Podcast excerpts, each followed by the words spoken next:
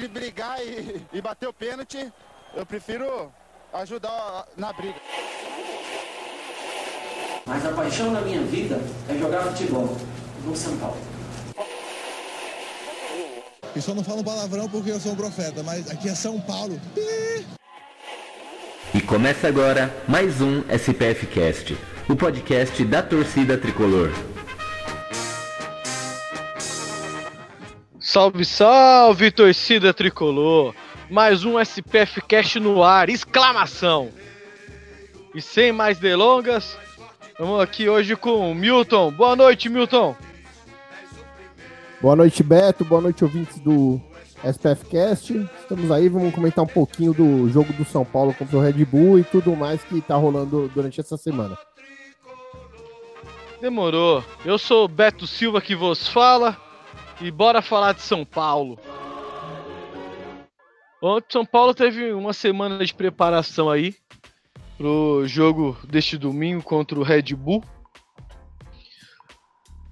E o São Paulo teve uma, um pequeno avanço comparado com o último jogo, né? Triste jogo de São Paulo. Mas teve uma pequena melhora. Milton, que você pode dizer aí do, dos 30 primeiros minutos, né? Que estávamos com 11 e do restante com um jogador a menos? É, na verdade foram praticamente 15 minutos com, com 11, né? Eu gostei bastante da, da ideia do Mancini de jogar com os três zagueiros para soltar um pouco os laterais. É, gostei também da opção por jogar com um único volante, porque a gente está precisando melhorar nossa criação. Então eu acredito que com dois laterais mais bem postados e três zagueiros e um volante, você pode ter dois caras armando o jogo e dois lá na frente sem grande perda, né? Então a ideia foi muito boa. Eu acreditava que ia ser um ótimo jogo. O Red Bull ele dá essa condição de você ver se seu time faz um bom jogo, porque o Red Bull é um time muito certinho, não é espetacular, não vai ser campeão paulista, mas é um time bem organizado, é o melhor time dentre os times do interior. Ainda que o Guarani tenha ganho aí do São Paulo do Corinthians, eu acredito que o Red Bull joga mais do que o Guarani. Então, é um jogo que tinha tudo para trazer algumas respostas para nós. O problema foi que o Carneiro foi muito imprudente, foi expulso muito cedo, então é, jogou por água abaixo a nossa expectativa de enxergar o que, que ofensivamente esse time poderia produzir jogando com essa nova formação. Então a partir daí o que a gente viu foi um São Paulo bem organizado, bem fechadinho, né? Mas com muito pouca chance de criar porque a preocupação maior era defender, porque o Red Bull, inclusive, em alguns momentos subia com os 10 jogadores de linha para o campo do São Paulo. Então, exigiu muito do São Paulo fisicamente, os jogadores estão de parabéns pela, pela dedicação. Foi um ponto pelas circunstâncias que pode fazer diferença lá na frente. É, São Paulo tinha que ganhar do Red Bull no Morumbi, mas tendo em vista a expulsão tão cedo, esse ponto não é de se jogar fora, não. E só que ficou para o jogo que vem a gente enxergar o que, que essa nova formação pode nos trazer. Bom, o, o lance lá do Carneiro, para você foi expulso corretamente? Você achou um pouco exagero? O que, que você acha daquele lance? Ó, oh, Beto, eu acho que o Carneiro foi imprudente. O lance foi muito forte. É... Provavelmente é um lance de expulsão. O problema, na minha opinião, é que o, o juiz, num primeiro momento, dá o cartão amarelo. E depois ele volta atrás e dá o vermelho quando ele vê sangue. Isso é errado, porque se ele deu cartão amarelo, ele entendeu que foi um acidente de jogo. Não que foi uma maldade. Então ele expulsar depois porque ele viu o sangue é errado. Porque ele já tinha feito um julgamento acerca do lance na hora que ele deu o amarelo. Foi, foi igual aquele lance lá do. Acho que foi Palmeiras e Corinthians, não foi? Que o goleiro foi expulso. Foi uma coisa assim, foi igual. Foi uma coisa parecida desse, não foi? Acho é, que o Jailson ligou voltou atrás, né? É, voltou, viu o sangue, voltou atrás e expulsou. Então, É que é, teve mas, essa alterância na regra, né? mas é errado, né? Eu, eu acredito que é errado. Eu acho que se o juiz tomou uma decisão, a decisão dele tem que ser mantida. Porque aí dá margem para várias interpretações. Será que alguém buzinou no ouvido dele? Porque por mais que ele tenha visto sangue, é, ele não, não tinha ali a imagem da, da, da, da força do, do Carneiro no lance, né? Então, e ele já tinha feito o julgamento dele. Pelo julgamento dele de cartão amarelo, foi assim, o Carneiro fez um- uma jogada perigoso, temerário, mas ele não viu maldade no primeiro momento, tanto que ele deu cartão amarelo. Mas, pô, é o família Oliveira lá, né? A gente sabe que contra o São Paulo ele sempre é muito rigoroso e faz o que pode pra atrapalhar. Mas, assim, honestamente, é um lance que se ele tivesse tomado de cara a decisão de levantar o vermelho, eu acho que não teria o que falar, porque o lance foi forte mesmo. Então o reparo que fica aí é mostrar o amarelo depois o vermelho. Parece uma coisa confusa e parece que houve algum tipo de interferência. Ele, alguém buzinou no, ori- no ouvido dele que o lance foi diferente da forma que ele julgou no primeiro momento. É o que eu acho. Mesmo você olhando o lance em câmera lenta, você vê que não foi imprudência, não maldade, né? Você vê que o jogador do Red Bull chega primeiro e o Carneiro atrasado dá aquele pontapé na canela do jogador, né? O problema é a, é a trava levantada, né? Você, você jogar ali com, com a sola no- na, na perna do adversário, você sempre fica sujeito a, a ser expulso. Na verdade, o Carneiro foi muito imprudente também. Ele não podia dar uma entrada daquela naquele lugar, no campo de defesa do- dos caras. É, foi um pouco desnecessário. Não sei se antes aconteceu algum lance que É, é que deixou assim, o quente o negócio. Mas não, o Carneiro ele é um cara, ele marca firme, né? Você vê ele dando carrinho, ele chega, ele chega firme nos zagueiros. Hum, Eu acho que isso é característica dele mesmo, é que nessa ele errou o tempo de bola. É, pode ser. Agora, eu lamento muito porque isso comprometeu todo o plano que Tudo que foi o, trabalhado na que o semana. né? Mancini tinha desenhado, exatamente. Inclusive, comprometeu o fato dele ter tirado os cobrões do time, né? E ter jogado, dado uma força pra molecada nesse jogo. É, a gente não pôde ver o que, que eles seriam capazes de fazer no Morumbi, que eu tava lá, o campo tava espetacular de bem cuidado. Então tava perfeito para jogar bola. Mas, felizmente, a gente não, não pôde ver nada de muito diferente. Mas assim, para dizer, para não dizer que eu não gostei de tudo que eu vi ali, é claro que diante do volume de jogo do, do Red Bull, o Thiago Volpe apareceu muito bem, né? Pela primeira vez ele fez uma partida aí que a gente pode dizer acima da média do que ele vinha produzindo. E o Arboleda, como sempre, jogou muito bem. E eu também gostei muito da movimentação do, do Igor e da movimentação do Léo. O Reinaldo eu não estava gostando, não, porque o Reinaldo parecia que não estava entendendo que quando que você joga com três zagueiros e só com um volante, na hora que você tá, tá saindo com a bola, o, o lateral tem que aproximar dos zagueiros para dar opção de saída de jogo. E o Reinaldo continuava afundando como se fosse naquele esquema antigo. E aí ele não recebia a bola e os zagueiros tinham que rifar. Quando o Léo entrou, ele já aproximou mais dos zagueiros para dar essa opção de saída de jogo e melhorou para todo mundo, porque aí você os zagueiros, os três zagueiros tinham três opções de distribuição mais à frente. O Luan, o Léo e o Igor. E eu achei que o Igor e o Léo tiveram uma movimentação muito boa no jogo. Observando sem a bola, o Léo ele tem uma capacidade de voltar muito rápido. Ele é muito rápido na recomposição e também ele deixou muito menos espaço para cruzamentos do que o Reinaldo costuma deixar. Então achei que defensivamente ele se mostrou melhor do que o Reinaldo. E ofensivamente ele ainda teve um bom lance que ele pegou um rebote lá e chutou e o Júlio César fez a defesa de novo. Então ele também apareceu bem. Você vê que ele consegue fazer o área a área com mais competência que o Reinaldo, que não vive boa fase. Então eu acho que também merecia que o Reinaldo ficasse um pouco no banco. Agora ele vai ficar porque teve um estiramento, né? Estiramento tira o cara pelo menos uma No semana, mínimo 15 aí, dias. É, é, 15 dias no mínimo- mínimo, é o mínimo, né? No mínimo 15 dias. É, então. E- só que o Reinaldo, ele jogou pouco nessa função com três zagueiros, né? Você analisar laterais, for fazer comparativo com laterais em esquemas diferentes, é meio que injusto. Claro que o Reinaldo vinha mal, isso eu concordo merece um banco. Concordo também.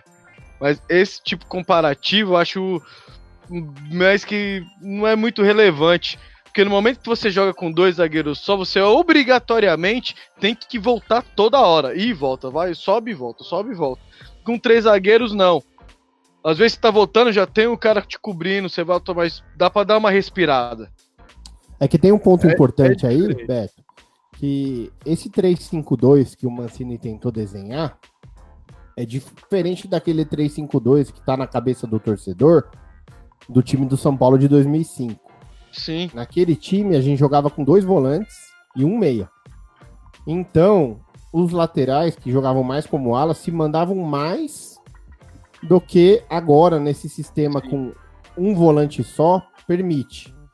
E me pareceu ali, mesmo com pouco tempo de jogo, que o Reinaldo não estava assimilando muito a importância dele de preencher o espaço no meio de campo. Ali, né? É, na lateral, mas assim, mais ou menos na linha média do campo. Buscando a bola na defesa para distribuir e também apoiando ali quando fosse possível. Ele estava um pouco mais adiantado do que o sistema com volante só permite. E o que acontecia? Os zagueiros pegavam a bola para sair com ela, eles até abriam um de cada lado para receber. Só que o Luan, que era o único que estava pelo meio, ficava muito marcado. Então, com o Reinaldo e até o Igor um pouquinho mais adiantados do que deveriam, isso logo no começo do jogo, depois acertou. É, não, dava, não dava opção de saída. Foi nessa que três, quatro bolas seguidas foram rifadas.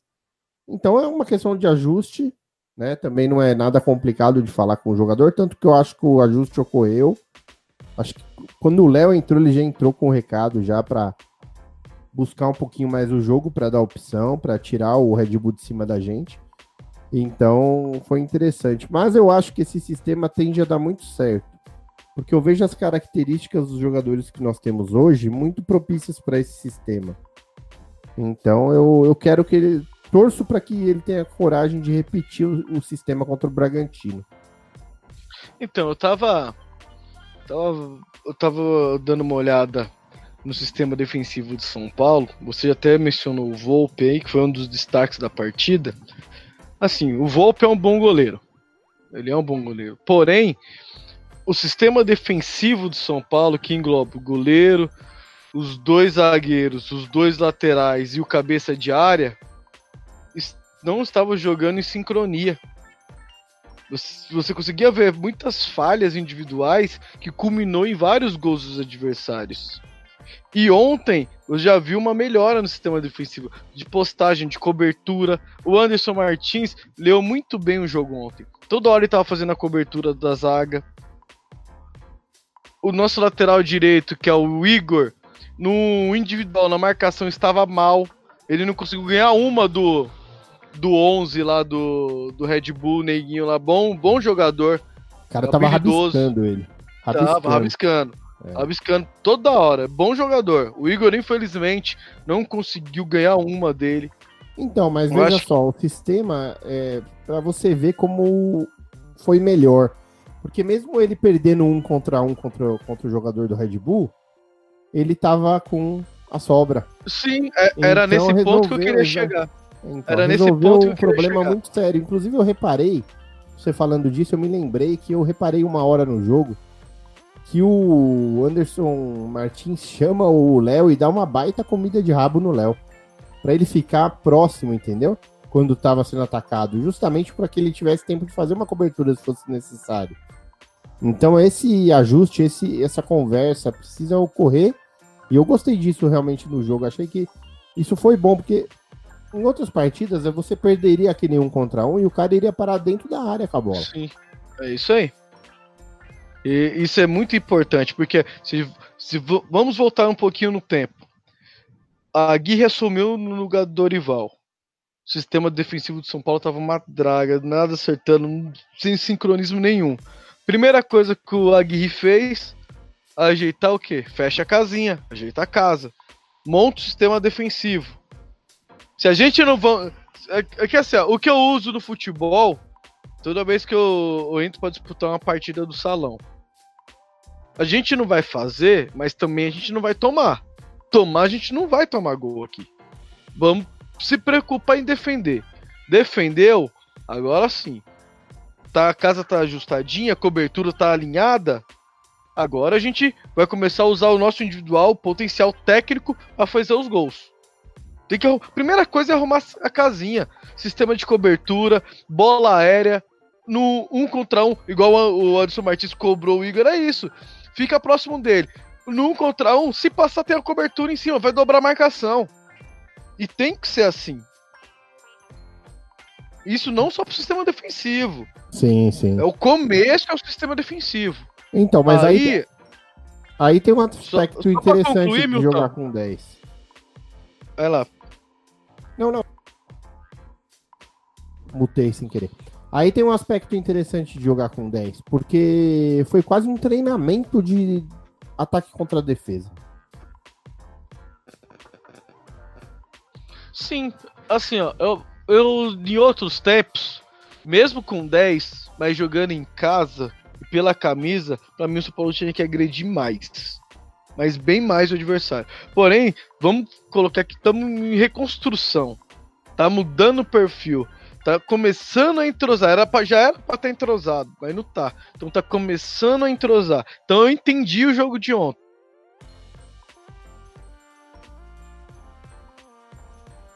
É, quem não foi bem na função, eu achei, foi o Elinho. Então, esqueceu que tava com a menos e começou a tocar bola, começou a ir pro individual, criou jogadas, levou perigo pro gol adversário. Só que no segundo tempo, quando voltou, voltou, pô, tamo com a menos, não posso tomar gol, não pode tomar gol, não pode tomar gol. Então essa preocupação foi tanta que o São Paulo não agrediu mais. Segundo tempo inteiro. E falta confiança pros jogadores do São Paulo. Aquela bola, Coelhinho ficou mano a mano, no contra-ataque o Pablo fez uma boa jogada e a bola ficou com o Coelhinho no mano e ele não foi dentro, significa o quanto falta confiança no jogador. É verdade. O Elinho Jogador... fez uma partida bem abaixo, né, Beto? Fez uma partida abaixo, mas aquela bola em si é bola que é um garoto que tem que ser abusado, tem habilidade, é rápido, ele tem que ir dentro. É, tem, tem que, ir dentro. Concordo. Na concordo. entrada da área, tem que ir dentro. O cara só vai parar ele com falta. Então, é que Ou o cara é... tem que dar o bote muito certo. Mas aí eu vou dar um desconto para todos esses garotos é, que eles vinham jogando no time com o Diego Souza, com o Nenê. Quando eles erravam um lance, eles eram cobrados, eles não podiam arriscar porque eles eram cobrados. Então eles têm que se soltar de novo. O Anthony, que acabou de, de arrumar um lugar no time, parece que tá com essa personalidade. Mas o Elinho vem sentindo, né? O Elinho vem sentindo um pouquinho a responsabilidade Sim. e não tem feito grandes jogos, mas ele tem o potencial e eu acredito que ele vai melhorar. Porque um dos recados que. Sim, só que aí, ó, nesses casos, a culpa não é só do jogador. Quem tem que dar confiança é treinador e elenco. Ambos são importantes na formação desse garoto.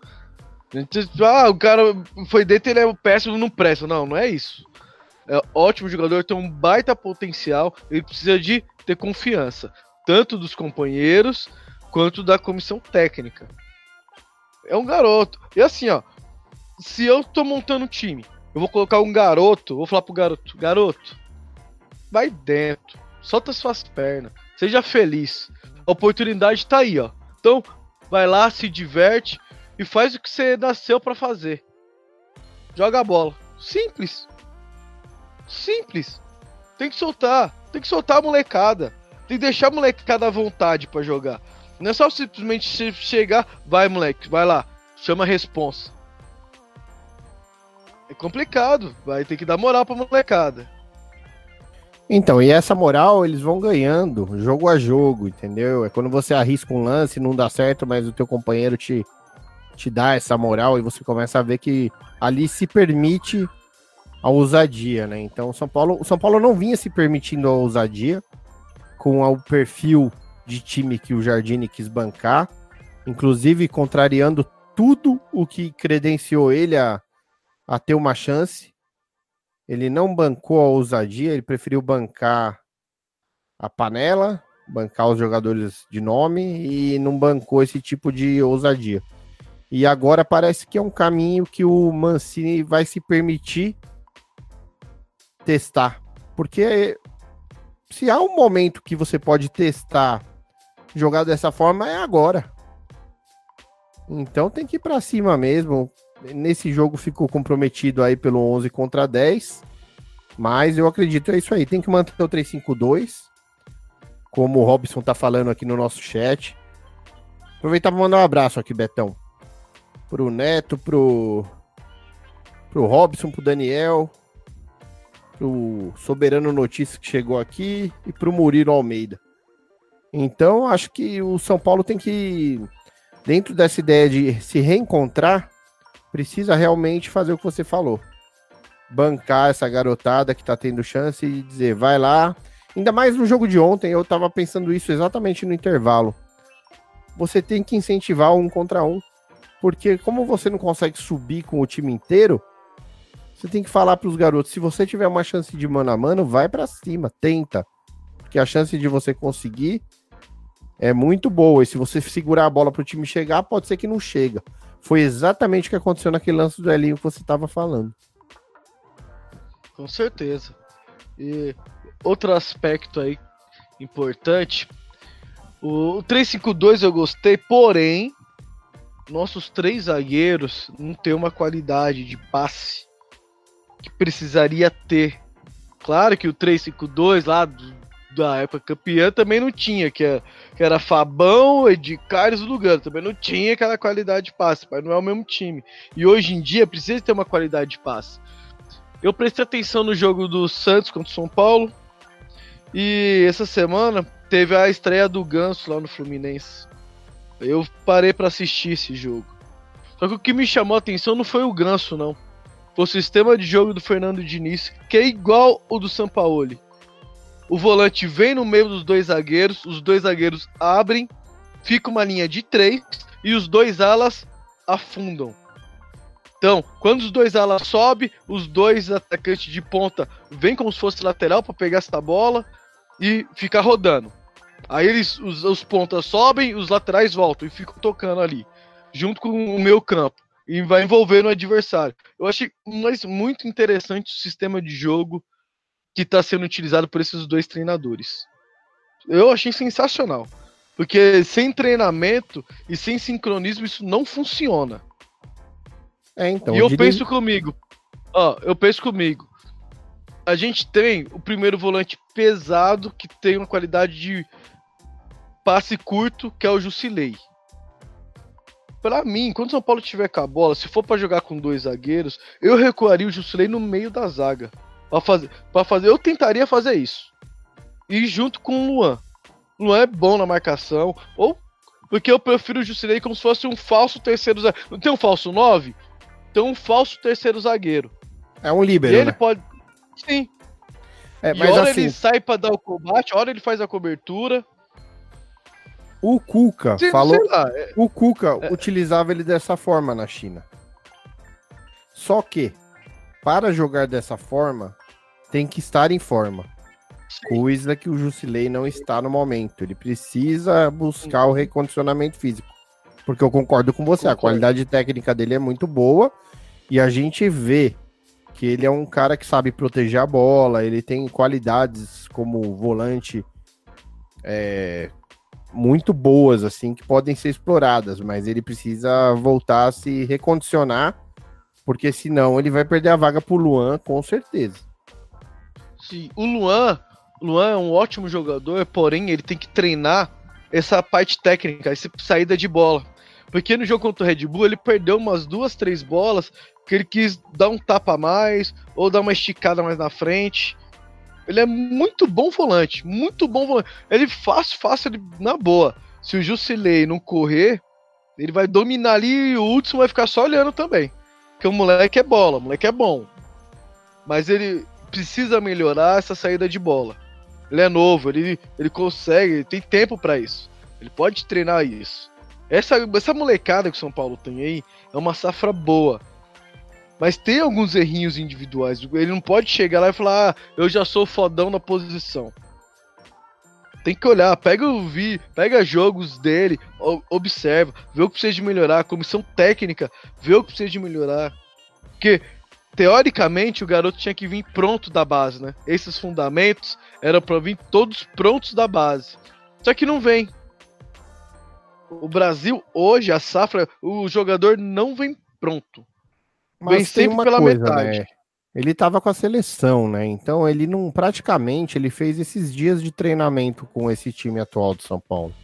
Sim. Então ele sentiu um pouquinho de falta de de confiança, de, de entrar no time, já desempenhar tudo que a gente já viu ele jogar. Então tem que dar um descontinho pro Luan, porque como ele fez falta aí nesses jogos que a gente caiu Muita na, falta. Na pré-Libertadores, né? Então é, a gente tem que ser severo na cobrança com quem já tem rodagem para ter que assumir isso, né? Com essa molecada, é. a gente tem que ter um pouco de paciência, mesmo sendo um momento que ninguém tem paciência. Na verdade, não é nenhuma cobrança. É só uma observação, uma crítica construtiva. É ponto onde ele pode melhorar. Porque na marcação, tempo de bola, ele é muito bom jogador muito bom jogador. Ele só tem a evoluir, isso é natural dele. Mas ele pode explorar outras áreas, igual Elinho, explorar mais o individual. Tem habilidade para isso. Tem habilidade para isso. Explorar mais. É tirar de lado e pau, mas ele, eu, eu vejo os últimos jogos do Elinho, ele conseguiu fazer isso contra o Flamengo, tirou e bateu. Depois que ele fez aquele gol, todo mundo vai marcar o Elinho, ele vai tirar para bater. E o que que tá acontecendo? Ele tá tirando e batendo em cima do zagueiro. Tirando e batendo em cima do zagueiro. Tirando e batendo em cima do zagueiro. Ou quando ele procura o, a tabela. Igual foi no, naquele lance que a bola bateu na trave. Que sapatada. Ele tem que procurar mais isso. Jogar, aproximar do Pablo. Pablo fazer o pivô para ele. Pra ele o Pablo escorar ele meter um gol. Ele chuta bem.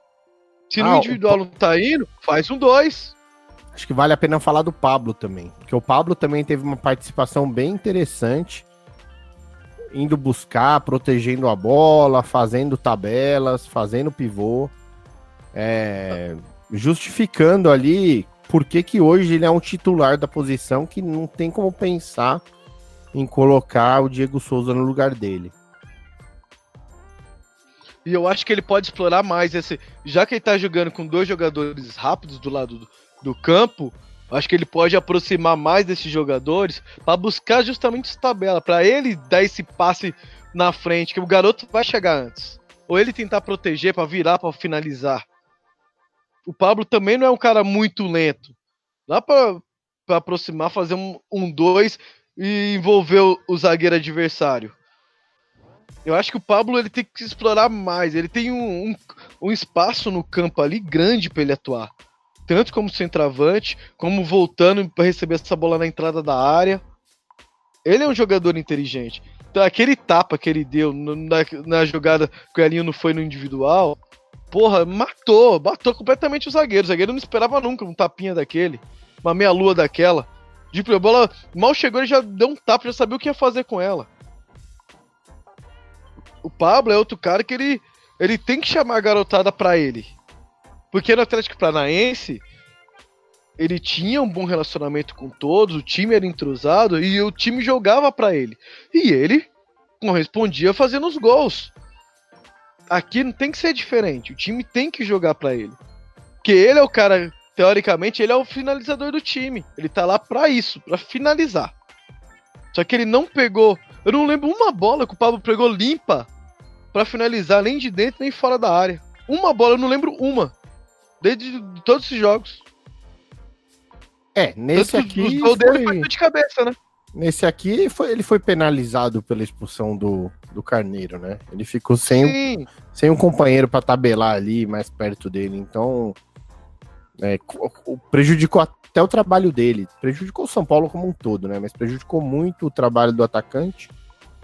E, e é como você disse, é o Pablo, o Arboleda, é, tem que ser as referências técnicas desse time.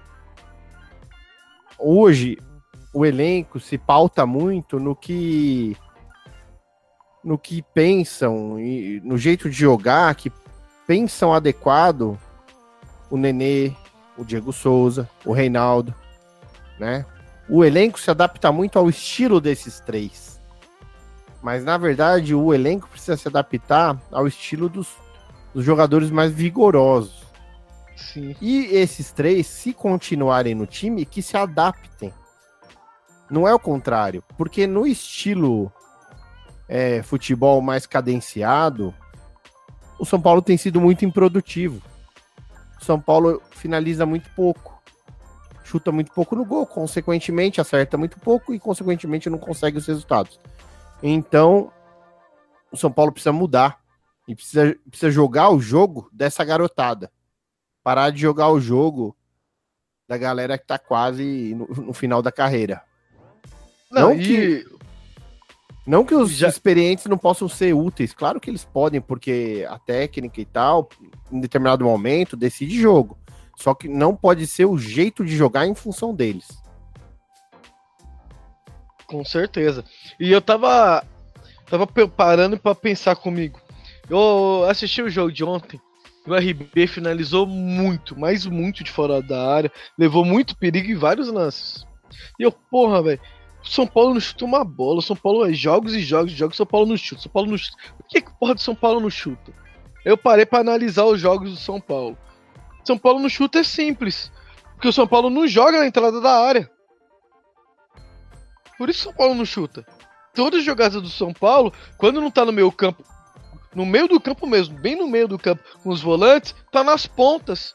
É. O São Paulo não faz uma jogada na entrada da área, não tabela, não tenta uma jogadinha sequer pra ver se abre o espaço pra finalizar. É, o São Paulo vinha jogando muito lateralmente e muito pra trás. Então toca pro lado, toca pro lado, não deu, toca pra trás. E, e- e isso como um padrão, não é algo assim de um jogo ou dois. O São Paulo vinha jogando dessa forma. Então era uma posse de bola inútil. E ainda, e além de tudo, você cansava. Tocando bola só Sim. lateralmente e tocando pra trás. Porque na hora que você perdia a bola, o adversário que se que tava ali guardadinho, ele vinha com gás pra cima de você. Então o São Paulo precisa jogar mais verticalmente em direção ao gol e mais objetivo. Não dá pra querer dar 50 toques na bola antes de fazer um gol. Não é o Manchester City. Não é o Guardiola. Eles fazem aquilo num nível de consciência, num nível de técnica que já tá muito avançado como treinamento e como mentalidade do, do treinador. Aqui não. Aqui, aqui no futebol brasileiro se dá melhor quem é objetivo. Então você tem que estar sempre. A posse de bola tem que ser agressiva. Você ficar tocando bola pro lado, fica aquele jogo, né? O lateral encosta pro volante, que encosta pro zagueiro, que devolve na outra lateral. Aí dá no meio, o meia retorna, então fica aquele jogo de. É quase que um. Refluxo. Sabe, refluxo? É, sei muito bem. Quando você come e volta, é a mesma coisa. Uhum. É um refluxo futebolístico. Você fica indo e voltando, indo e voltando, mas você não vai onde interessa. Que é pra dentro, que é incisivo, que é procurando espaço para bater no gol, que é não jogando a bola pra área é, como um chuveirinho desordenado. Não, é dando um passe para ser finalizado. Né? Então, para isso, você precisa do que? Aproximação, compactação. Então, o São Paulo precisa evoluir nesses pontos aí. Eu vejo um caminho com esse 352 aí. Aliás, a gente falava de 352 o ano passado inteiro, né, Beto? Sim. Bom, é, é um caminho. Assim, tudo que, que eu critiquei. Não é que eu critiquei, são pontos a melhorar. Porque eu, eu tô avaliando, é, depois que o Mancini assumiu até a chegada do Cuca, a minha avaliação é para entrosar e criar padrão de jogo. Então, tudo que eu tô falando não é crítica, é uma, é uma crítica, mas uma crítica construtiva, algo pode melhorar. Eu não tô cornetando ninguém, ainda. Né? Então, vou ter esse período aí de adaptação, de confiança para os jovens, que eu sei que precisa muito, e deixar eles se soltar, deixar eles à vontade para jogar. Isso é outra coisa precisa melhorar muito no São Paulo, dar espaço para os jovens, que temos um, uma safra boa e não estamos sabendo utilizar. Então, vamos lá, vamos dar sequência para esses jogos. É igual o Paquetá lá no Flamengo. Quando subiu, nada, nada, porque a pressão era muito grande no moleque. Quando começou a deixar o moleque se soltar, se soltar, se soltar, onde o moleque tá? Igual o Vinícius Júnior, onde o moleque tá? É igual o Rodrigo dos Santos, já tá indo para fora também, mas tá fazendo boas, muito boas partidas aqui no futebol brasileiro. Então tem que deixar essa molecada se soltar. Tem que pois deixar. É. Se deixar, a gente vai colher bastante frutos aí. Milton, encerrando o jogo, bola cheia e bola murcha. Bola cheia. Thiago Volpe. E bola murcha, Elinho. Eu. Meu bola cheia também vai pro Volpe, porque depois do, dos últimos jogos aí do, do clássico, a, a falha dele e algumas falhas individual culminou em gols do sistema defensivo, ele foi bem criticado. Eu vi muita gente pegando bastante no pé, falando que era um goleirinho igual o Sidão. E não, porra, na boa, a confiança que ele chute de longe, ele encaixa a maioria. Não encaixa, só que. Ah, basta ver. Na dúvida, ele joga pra escanteio. Basta ver o, o gol. Sidão o gol rebatia Sidão todas. Você viu o gol que o Sidão tomou esse final de semana? Eu vi, foi ridículo. Foi cair pra encaixar a bola pra embaixo dele. Mas é padrão, né? Não é surpresa não, pra gente ele tomar aquele gol. Não, não, não é surpresa. É. E, e assim, já falei. o Thiago não tem pego as bolas dificílimas é, não pegou na pré-Libertadores, principalmente, as bolas dificílimas, mas ele não deu nenhuma entregada numa bola que você pudesse dizer fácil. Sim, o povo, por exemplo, o povo criticou ele do, no primeiro dos dois gols lá do, do clássico. O primeiro gol foi uma infelicidade, que ele fez uma defesaça do caralho. A cabeçada foi buscar lá no canto a porra da bola. Felizmente a bola entrou pro gol. Ele não conseguiu tirar a bola.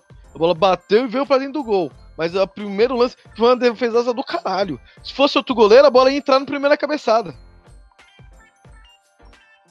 E o que o Volpe precisa de melhorar, aí é uma crítica construtiva para ele. É saída na bola aérea. E precisa treinar. É treinamento isso também. Porque a linha. Isso não é só ele. Porque ele se fosse um sistema defensivo entrosado, em sincronia, ele ia saber onde toda a zaga dele estava. Onde quem ia subir no primeiro pau, quem ia subir no segundo, quem ia ficar no meio da área. Isso, isso é treinamento. Como o sistema do São Paulo defensivo tá um bumba meu boi, todo mundo bate cabeça. Foi assim no gol do Santos, que o cara subiu sozinho. Os, os, os dois gols que tomou do Corinthians, tudo bola aérea. Teve um outro, um outro jogo também contra a Ponte Preta. Bola aérea. Então, tomara que a, arrume a casinha. Primeiro, não toma. Depois, vai que vai. Oi. Eu tô, eu tô sentindo falta dele encaixar mais as bolas aéreas. Porque ele vai muito naquele soco. No e, soco ele até, né? e ele até vai bem no soco, só que muitas vezes eu penso, pô, poderia ter encaixado essa. Porque quando você encaixa, você retoma o controle do jogo. Né? Você encaixa e distribui. E ele às vezes soca a bola. Ontem aconteceu duas ou três vezes isso. Mas assim, foi uma bela atuação. Faltou você dar o seu bola cheia. Não, ele foi bola cheia, na verdade. Faltou dar o bola murcha. O ah, bola é, murcha. o bola murcha pra mim foi o. Tem que dar pro Carneiro, cara. Eu gosto da garra dele. Mas Puta que pariu, que, que bosta, velho. Ali acho que não precisava de tanta força. Não que ah, a culpa foi total dele. Foi uma infelicidade. Mas não precisava de tanta força naquele começo de jogo, no meio do campo, uma bolinha morta. Acho que foi excesso de força aquele lance que culminou no. quebrou todo o esquema de jogo. Uh, encerrado o jogo, Bilton. o, a semana aí começamos hoje com a notícia. Primeira notícia que o, o esporte tinha encerrado as negociações aí com o Diego Souza. E logo em seguida, interesse do Botafogo e um possível sondagem do Goiás, que eu acho muito pouco provável. Então vamos falar da, da mais provável aí, que é o, que é o Botafogo. Você tem a dizer Diego Souza, Botafogo. Ah, primeiro eu acho o seguinte: São Paulo contratou o Diego Souza pagando uma bala. Paga uma bala de salário. Falta mais ou menos um ano de contrato. Não tem que abrir mão do cara, nem que seja para pagar parte do salário para ele jogar em outro lugar. Não tem. Principalmente com times que não pagam suas contas. Você vai mandar o cara para alguém para tomar um calote? Então, o São Paulo, se quiser se livrar do salário alto dele, que faça uma troca com, com outros jogadores bons. Não estou dizendo assim super craques, mas jogadores que possam ser muito úteis. E aí, precisaria da opinião e do, do aval do Cuca. Não dá para tomar essa decisão de aceitar A ou B sem o Cuca participar dessa decisão. Se o São Paulo não pra fizer mim... isso, eu acho que o São Paulo erra. Se o São Paulo trocar, mandar, mandar o Diego ou o Neném embora e trouxer um ou dois caras na troca, seja de que time for, com o aval do Cuca, eu acho que a gente começa a voltar para um caminho correto. Agora, se for o diretor, o presidente, que vai lá e fala, ah, eu aceito esse jogador, e depois entrega para o treinador e fala, se vira aí com esse cara, aí eu acho que tá tudo errado. Então, eu vejo com uma certa reserva. Mas me deixa muito triste o cara preferir mudar de time do que tentar dar a volta por cima. Pô, então, que, que falta de eu... vontade de dar certo. Então, eu, eu pego nessa última frase que você falou. Eu, eu, se realmente for isso, e for tudo que eu vi, que ele tá aceitando receber até metade do que ele recebe no São Paulo, para ir pro, todo respeito ao Botafogo, para ir pro Botafogo ou no esporte diferente, o cara hum, de time grande não rendeu no Fluminense, no, no Palmeiras não era. Ganhou um paulista, mas não era o, o cara mais falado daquele elenco. O cara mais falado daquele elenco era o Valdívia. Aí o cara não deu certo no Flamengo. Aí ele veio dar certo no esporte e no Vasco. Querendo ou não, se for pegar o histórico dos últimos anos, times pequenos, vai, teoricamente, comparado aos que eu falei agora. Então eu posso resumir que é o jogador experiente que só rendeu em time pequeno. Ah, então... ou a gente faz outra leitura, Beto ele tá no momento da vida dele, da carreira, que ele já não engole sapo, ele não se dedica com aquela vontade de quando era jovem, ele não aceita mais certas situações, ele não consegue lidar com pressão mais, ele já quer sombra e água fresca. Mas você concorda comigo que ele nunca soube lidar com pressão? Quando teve pressão no Palmeiras, saiu. Quando teve pressão no Flamengo, saiu. Teve pressão no Fluminense, saiu. Tá tendo é. pressão no São Teve pressão não, no São Paulo ser, no passado, queria sair. Aí ficou, deu certo. Aí agora, todo mundo tava torcendo pra ele voltar, pra voltar bem, pra ele o Pablo ali, sai um, entra outro e não muda, não cai. Eu, pelo menos, tinha essa expectativa do. Se a gente for falar assim, do daquele quarteto que tinha lá, que era o Nerd, o que eu botava mais fé nesse ano aqui era o Diego Souza. E pelo que eu tô vendo, é o que é o primeiro que abriu o bico. Então, mas aí eu fico com mais uma dúvida. Eu gostaria de ouvir o que o jogador tem a dizer. Porque empresário adora aproveitar o momento em que o jogador é colocado na reserva para tentar batalhar um negócio. E aí ele, ao mesmo tempo, agrada o cliente dele, que estava de biquinho na reserva, e ganha uma comissão pelo negócio novo. Então tem que ver bem se é o jogador mesmo que tá procurando a situação, se é o empresário dele. Porque o que tem de empresário que sacaneia clube, é, aproveita o primeiro é momento. É maioria, né? né? Aproveita o primeiro momento de que o treinador banca uma reserva para tentar tirar o cara do time. E o São Paulo tem sido um patinho na mão dos empresários, né? Então tem que ver bem. Eu gostaria que ele viesse a público. E seja transparente, vem falar, realmente eu acho que eu tô sem clima, vai embora. Mas é, e parece, hoje à noite tá um zum, zum, zum tá forte aí, que a coisa com o Botafogo tá andando. Ah, então. Então, é, mas eu não sei, a gente às vezes fala e às vezes a gente não ouve o jogador falar. Então, é um pouco complicado. Mandar um abraço aqui, Beto, pro pessoal aqui do, do chat. Que é o Fabrício, o Christian, o Leonardo, o Danilo. Fabrício aqui é de Mococa, interior de São Paulo, Bruno Campos. Fabrício Pessoal tudo ligado no. Fabrício de Mococa está sempre ouvindo nós, cara. Então, um Eu grande abraço. do, do Mococa. Um grande abraço. Ele, né? ele manda um salve pra Mococa. Se por um lado não tem sido fácil falar de São Paulo, por outro lado não tem sido fácil ouvir sobre o São Paulo. Então, um grande abraço para essa turma toda que tá com a gente. E é o que eu falo, cara. Se isso se concretizar, pra mim é uma pena.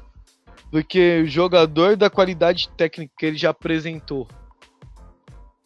Eu, eu na boa, eu queria encerrar. Eu já, se eu fosse atleta profissional e tivesse lá com meus 30 e poucos anos, sei que o mercado tá um pouco mais difícil, sei que a idade chegou.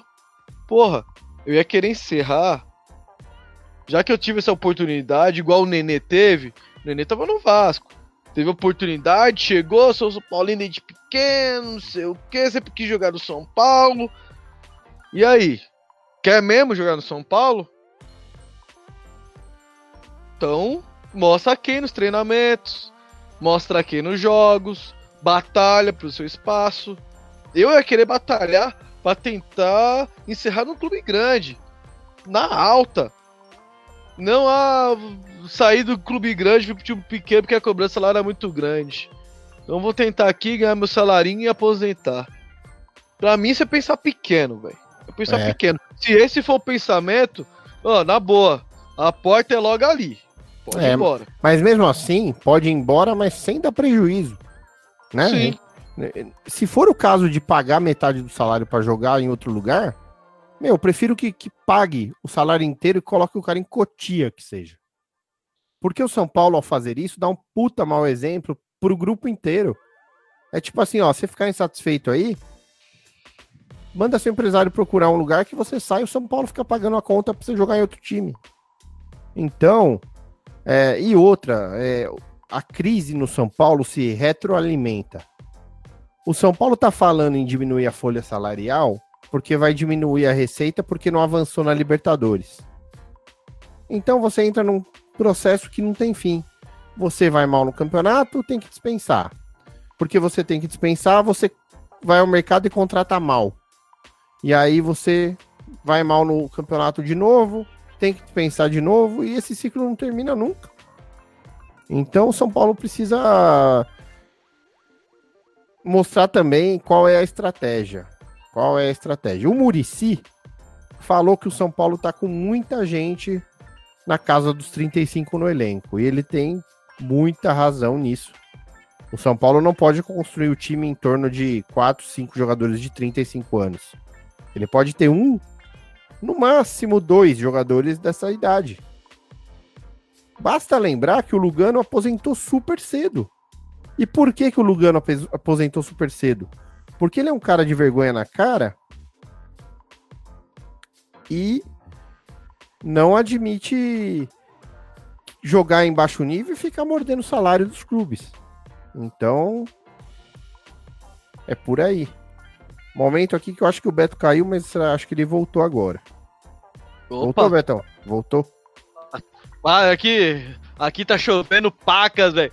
Quase o computador deu aquela piscadinha assim, eu falei, puta, vai cair, não caiu, consegui voltar. Então, tá, vai e não vai. Vi E outro raios, tá, os... Um outro aspecto que faltou a gente falar do jogo foi o protesto silencioso da torcida, que a torcida assistiu o jogo praticamente em silêncio. 10 mil pessoas no Morumbi. E eu achei muito condizente com o momento do São Paulo. Foi uma resposta boa de ver. É triste o estádio daquele jeito, é triste. Mas o que o São Paulo tem retornado ao seu torcedor não merecia mais que aquilo, não. Mais do que aquele silêncio. O silêncio só era quebrado quando o juiz marcava alguma coisa contra o São Paulo, que aí a torcida que tem um amor visceral por esse árbitro, né? E sua família, que já tem um histórico pregresso. Então a torcida se manifestava, mas tirando isso, tor o torcedor no estádio assistiu o jogo praticamente calado, tirando o momento que o torcedor da arquibancada amarela cantou alguma coisa ali por breves dois, três minutos. O resto do jogo foi em silêncio e demonstra muito do momento do, da angústia da torcida do São Paulo. A torcida do São Paulo muito leal. Tava lendo hoje que foi a terceira maior, não, a segunda melhor média de público no Brasil nos últimos anos. A quinta melhor, de, melhor média de público na América do Sul. E olha que a gente não chegou longe nas competições continentais. Aliás, nem jogamos também há alguns anos. Então, isso mostra como a torcida vem sendo leal e ela não recebe nada em troca. Então, por isso que hoje o tema aqui do nosso programa é Silêncio dos Inocentes.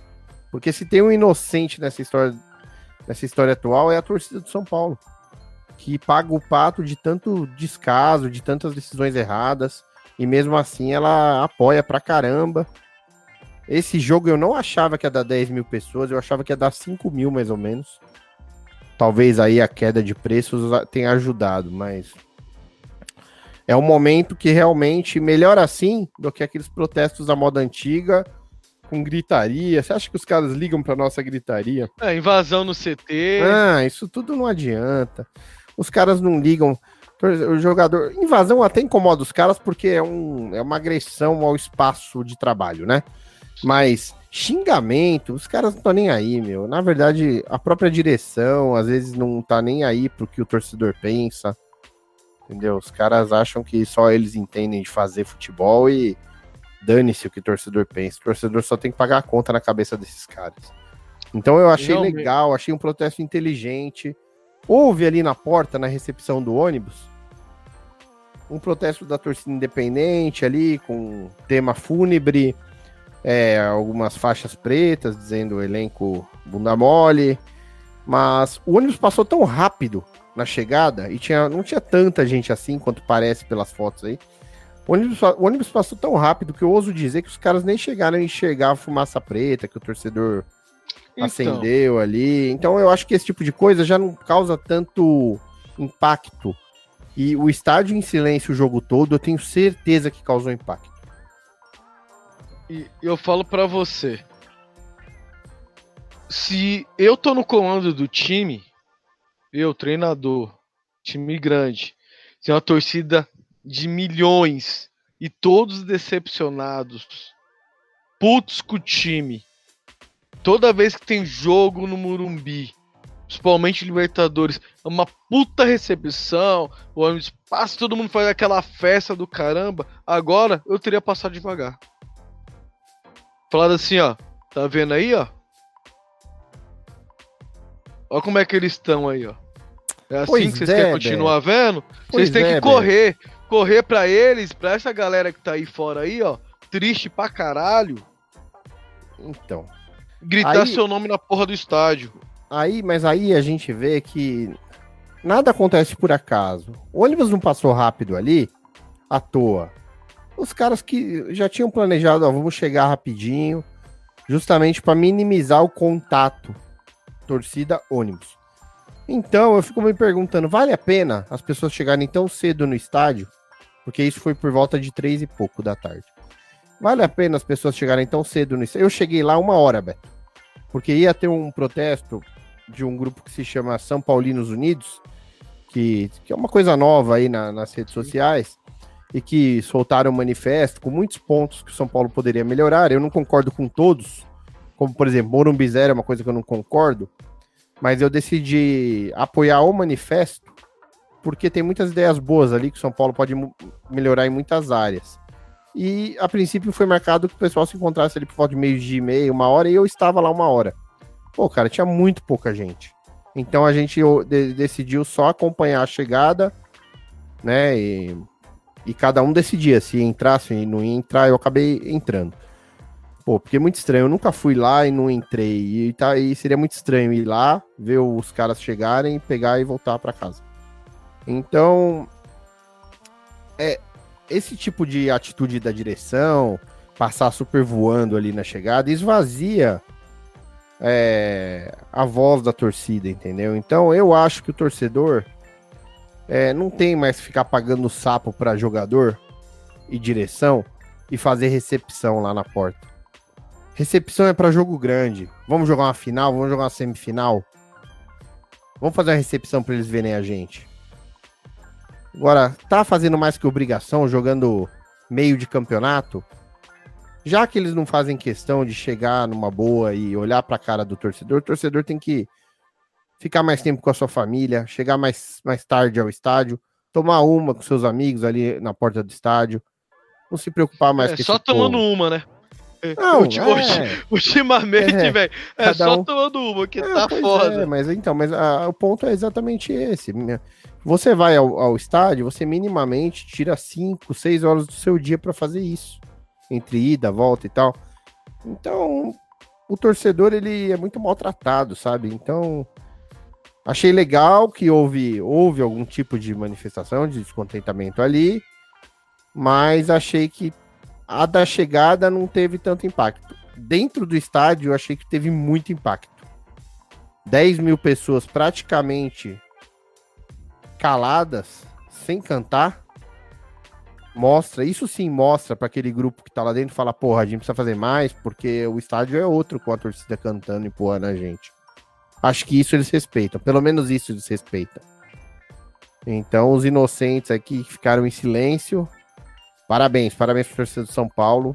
Mesmo tendo só 10 mil pessoas nesse jogo, parabéns para a torcida do São Paulo, parabéns para quem pôde ir, porque a vontade de dar uma desligada do futebol nesse momento que a gente tá tão machucado e tal, é grande, cara, mas a gente não abandona, né, cara? Porque se a gente desistir, aí é que os caras que não têm feito o melhor que podem não vão fazer. Com certeza não vão fazer, cara. É assim, torcedor tá puto, muito, mas mas muito machucado. E o que eu tenho a dizer é, se for esperar, falar assim, ah, domingo, São Paulo vai entrar, é, se eu não me engano, acho que é contra o Bragantino. Vai entrar e vai comer a bola? Não vai. Não vai. Então é tempo de reconstrução. Vai ver muitos erros, como, como alguns acertos. Igual já melhorou algum, alguns aspectos táticos do coletivo. Eu acho que tem uma evolução, tem um bom, um baita treinador para chegar. Na minha opinião, já viam falando isso aqui em vários programas, bem antes, ele em outros times, que para mim foi o melhor montador de elenco dos últimos, sei lá, 10, 12 anos aí do futebol brasileiro.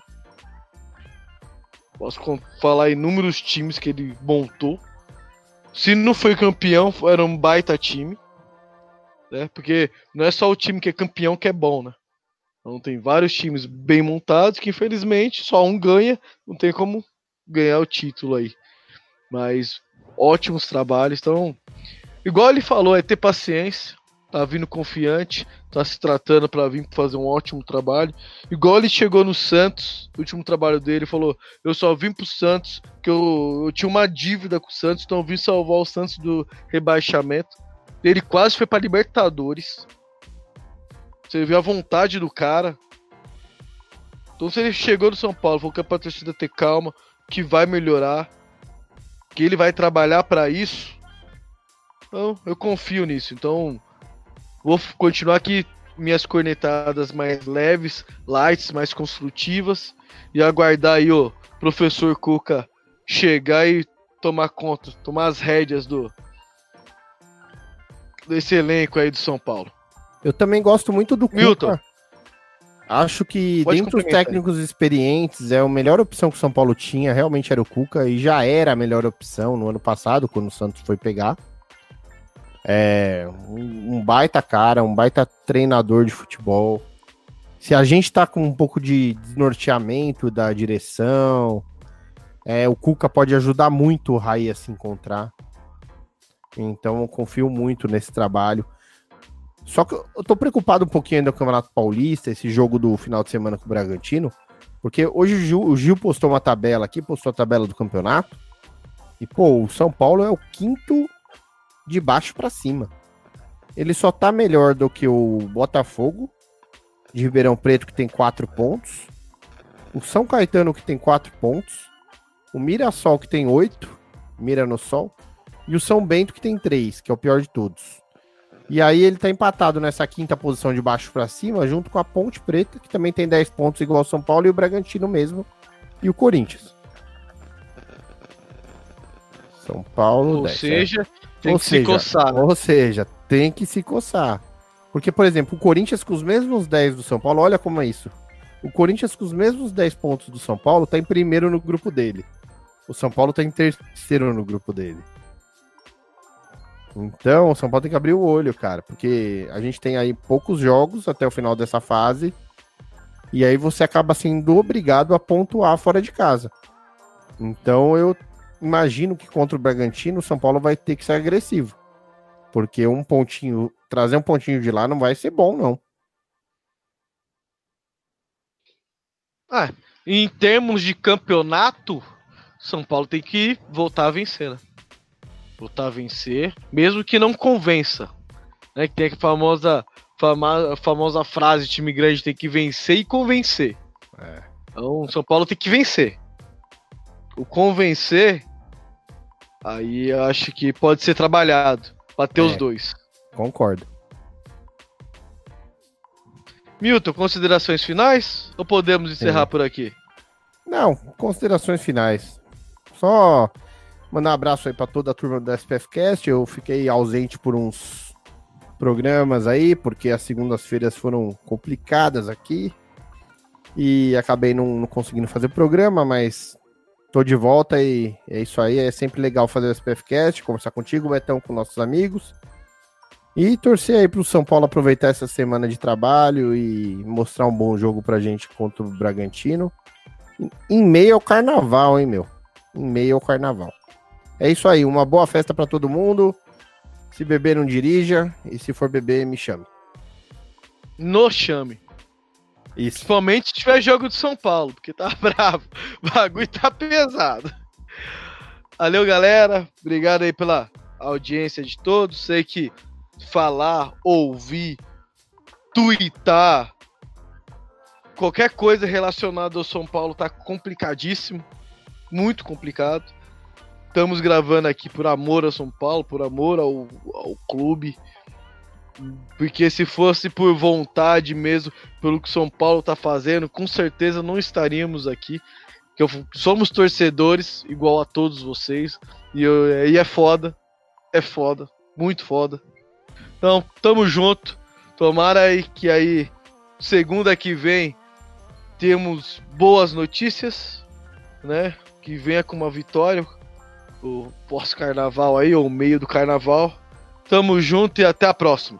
Fui! Interrompemos a programação para um comunicado importante.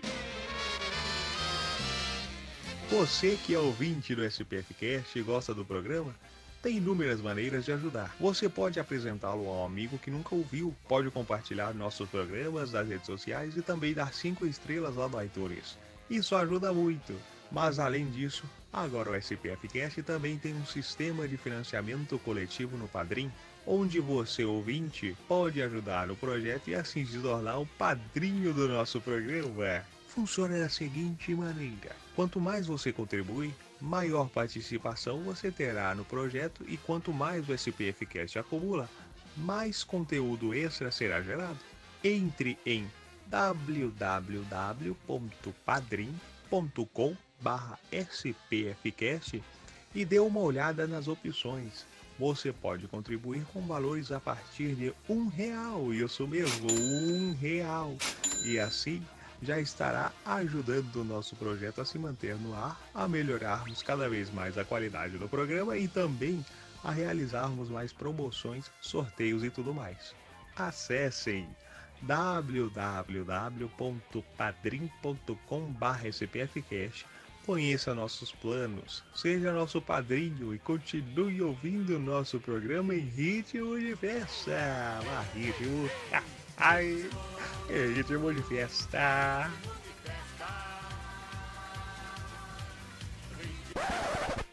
My life be like. Yeah. My life be like.